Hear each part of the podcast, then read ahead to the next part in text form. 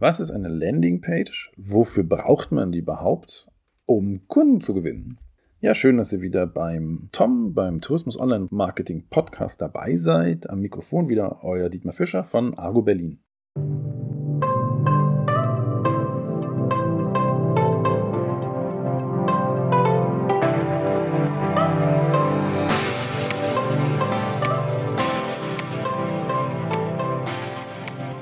Wenn wir eine Webseite gestalten, dann denken wir meistens in Kategorien. Also wir haben eine Homepage, wir haben eine Unterseite für, was weiß ich, Urlaub in Italien oder Spanien oder Aktivurlaub oder Touren durch oder was weiß ich. Also da gibt es ja verschiedene Sachen, was man da an, an, Kategorien haben kann.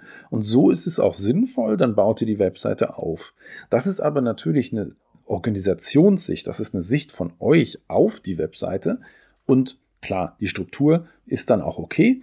Und da finden sich die Leute auch zurecht. Wer dann also auf eure Homepage geht, der kann dann entsprechend auswählen, was er findet. Wahrscheinlich findet er auf der Homepage, wenn er nach unten scrollt, auch nochmal schöne Angaben und kann sich entweder also über das Menü oben oder aber durchs Runterscrollen eine Struktur aufbauen bzw. finden, was er will. Im Zweifel ist noch die Suche da, funktioniert alles. Jetzt haben wir über das Phänomen, dass eure Homepage wahrscheinlich die erfolgreichste Seite ist, die ihr habt. Ja, da gehen die meisten Leute rauf. Problem ist allerdings, wenn wir jetzt alle Seiten zusammenrechnen und sie vergleichen mit der Homepage, dann bin ich ganz sicher, das ist nämlich bei den meisten so, dass die Homepage vielleicht so 15, 20 Prozent des Traffics bekommt. Das heißt im Umkehrschluss, 80 Prozent des Traffics landet nicht auf der Homepage zuerst. Die Leute kommen auf eine Unterseite und dort sollen sie was tun. Wenn ihr auf der Unterseite dann nicht genug Informationen versteckt habt, äh, also versteckt, genau, wenn ihr die Informationen versteckt habt, dann gibt es ein Problem. Die Leute gehen auf diese Unterseite, finden nicht, was sie wollen, sind wieder weg.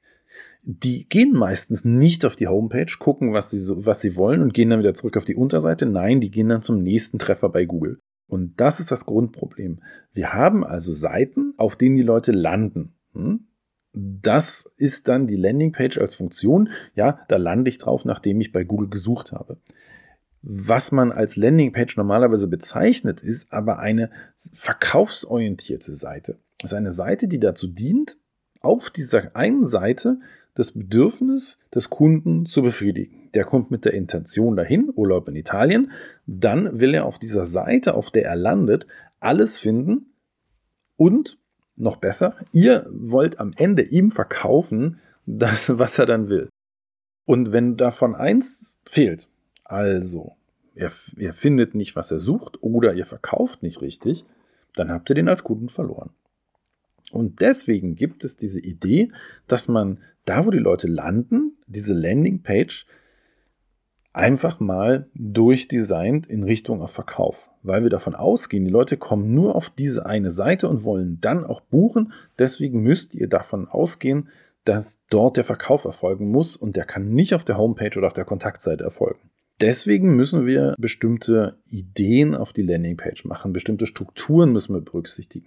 Und das muss im Extremfall sein, wenn ihr Touren anbietet, dass auf jeder Seite, wo die Leute landen, wo eine spezielle Tour ist, also auf jeder Landingpage, alle diese Informationen drauf sind. Und das wäre zum Beispiel als erstes, greift ihr die Intention auf. Also die Leute haben eine Frage. Kann ich eine Tour durch den Harz bei euch buchen?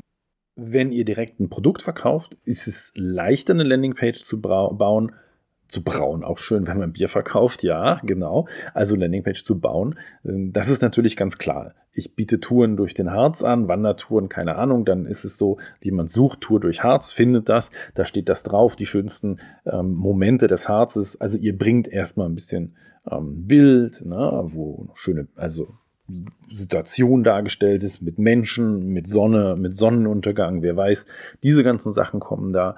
Dann steht da noch äh, die schönsten Touren. Dann habt ihr eine kleine Aufstellung, was ihr denn anbietet.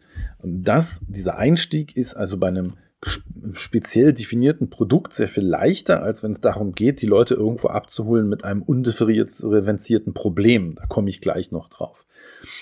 Ähm, was auf jeden Fall danach folgen muss, und das ist wieder bei allen Landingpages gleich, ihr müsst irgendwann die Leute, wenn die dann überzeugt von eurem Produkt sind, müsst ihr sie dazu bringen, dass sie auch buchen.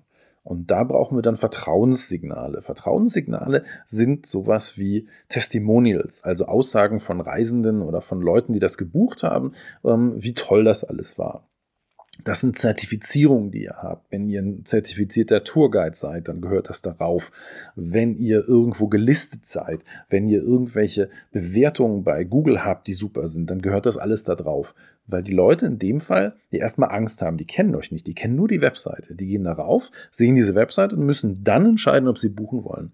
Das ist natürlich etwas hart. Ne? Das ist wirklich kalter Verkauf. Da müssen wir sehen, wie wir die Leute dazu bringen, dass sie etwas hm, ja, euch erstmal vertrauen und wissen, das Geld wandert nicht irgendwo hin, sondern das Geld wandert auch wirklich dahin, wo es soll. Deswegen Vertrauen aufbauen. Diese Seite, diese Landingpage muss also auch Vertrauen aufbauen. Dann, wenn ihr also beschrieben habt, wie das Produkt ist, wenn ihr Details beschrieben habt, wenn ihr Vertrauen aufgebaut habt, dann geht es darum, nochmal den Verkauf zu machen und dann geht es darum, zum Beispiel einen Kontakt anzubieten, direkte Buchung oder aber verschiedene Sachen, ähm, wie man äh, bei euch, kann ja auch ein Telefonanruf sein, ne? also diese ganzen Möglichkeiten darauf zu packen. Dann können die Leute nämlich auch direkt buchen. Und mehr ist eigentlich eine Landingpage nicht. Das ist ein Aufbau für eine Landingpage. Wenn wir jetzt nicht so ein eng umrissenes Produkt haben, sondern wenn es eher darum geht, dass die Leute ein Problem haben und ihr die Lösung bietet, dann müssen wir ein bisschen anders anfangen. Ein Beispiel aus der Praxis. Wir hatten kurzfristig Werbe gemacht für eine Piloten-App, wo man fliegen lernen kann. Und der die App macht, der hat lauter Listen. Ihr kennt das vielleicht, dass die Piloten sehr viele Listen auswendig lernen müssen, damit sie im Krisenfall dann genau das Richtige tun, ohne in Stress und Adrenalin zu fallen. Das ist aber ein sehr abstraktes Problem.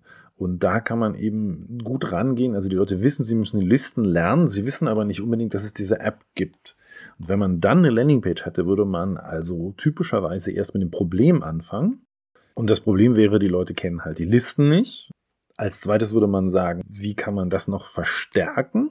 Also wir haben erstmal Problem, dann würden wir das ganze Problem noch verstärken, Agitation. Wenn ihr eure Listen nicht kennt, stürzt ihr eventuell ab, schafft die Prüfung nicht, kriegt die Wiederholung, also kriegt die Erneuerung eures ähm, Pilotenscheins nicht. Das wäre die Verstärkung. Und dann als drittes kommt die Lösung. Und die Lösung wäre dann eben, ja, mit meiner App kannst du diese Listen nebenbei lernen und schaffst dann deine Prüfung etc. Und als letztes käme dann noch Testimonials. Und ähm, das wäre dann das Vertrauen, was dann in diese App verstärkt wird. Ne? Und wenn man dieses Modell, das heißt eigentlich Pass, Problem Agitation Solution, und die Testimonials habe ich jetzt noch dazu gefügt, denn wer es passt, kann man sich sehr gut merken. Und so ein Landingpage-Design sollte eigentlich so eine Struktur haben, dass ihr also mit einem Problem anfangt, das Problem nochmal verstärkt, damit die Leute wissen, okay, hier wird's problematisch und dann bietet ihr eure Lösung an und am Ende bringt ihr noch ein bisschen vertrauensbildende Maßnahmen. Und so habt ihr dann eine gute Chance, dass die Leute buchen. Ach ja, Call to Action, der ist jetzt in diesem Modell nicht explizit drin, aber natürlich müssen die Leute auch gleich buchen können. Um das Ganze nochmal zusammenzufassen, Landingpages sind also funktional, das, wo die Leute landen. Aber wenn die Leute eben nicht auf eure Homepage gehen, dann müssen sie auf der Landingpage, also auf der Seite, wo sie gerade landen, von Google kommt, von Facebook kommt oder so, wenn sie da so ankommen, müssen sie alles Wichtige finden oder aber so auch noch zum, vom Kauf überzeugt werden, das kommt auch noch dazu ohne auf eure Homepage zu gehen, weil das machen die nicht. Gerade im mobilen, da sind die Leute drauf und sind wieder weg. Deshalb müsst ihr euch überlegen, alle eure Seiten müssen eigentlich einem speziellen Landingpage-Konzept folgen, das dazu führt, dass die Leute auf eurer Seite bleiben und kaufen, buchen, was auch immer. Ja, schön, dass ihr bis zum Ende dran geblieben seid beim Tourismus Online Marketing Podcast. Tom am Mikrofon war wieder euer Dietmar von Argo Berlin.